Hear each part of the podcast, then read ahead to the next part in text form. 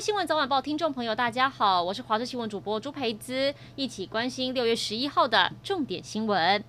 南投十号新增确诊者当中，有一个是在美国打过两剂辉瑞 BNT 疫苗的四十多岁女子。卫生局说，这个染疫女子今年四月已经在美国打完了疫苗，但是她在六月三号回台湾居家隔离期间，同住的丈夫先发病，两个人都做了 PCR 检测，双双确诊。丈夫的症状比较严重，女子症状比较轻微。感染科医师强调，打完疫苗不一定百分之百免疫，但是会减少重症几率。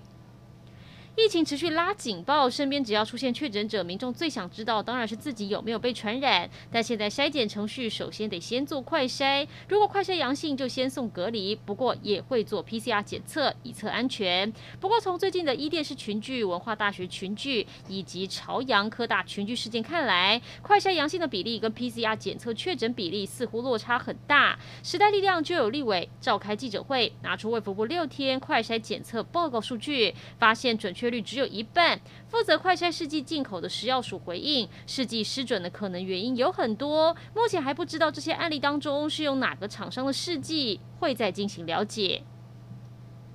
防疫期间，大家过端午吃粽子习俗还是没有少。南部的粽子老店一早还是有不少民众到店内去拿粽子，或是买回送礼宅配。我们的记者实际走访了台南、屏东、高雄多家知名粽子店，整体来说，今年业绩没有受到影响，都是宅配数量大量成长。高雄盐城区的粽子名店说，跟去年同期相比，卖出去的粽子数量还多两倍，厨房都是二十四小时在运作，真的忙翻了。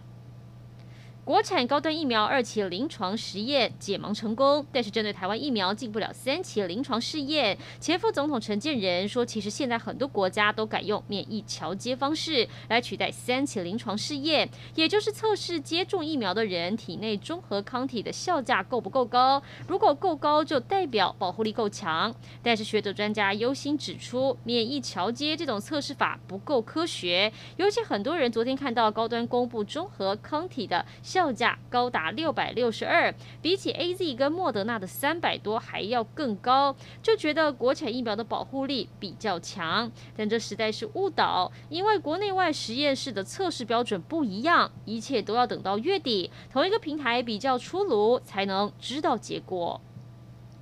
来关心国内天气，今天太平洋高压稍微增强，天气变得更稳定，各地大部分是多云到晴。午后各地山区跟中南部平地还是有局部短暂雷阵雨。除了午后雷雨之外，由于风向还是偏东南风，华东跟恒春半岛不定时会出现局部短暂阵雨。而各地高温大约三十一到三十五度，户外活动工作请多补充水分，避免中暑。以上就是这一节新闻内容，感谢您的收听，我们再会。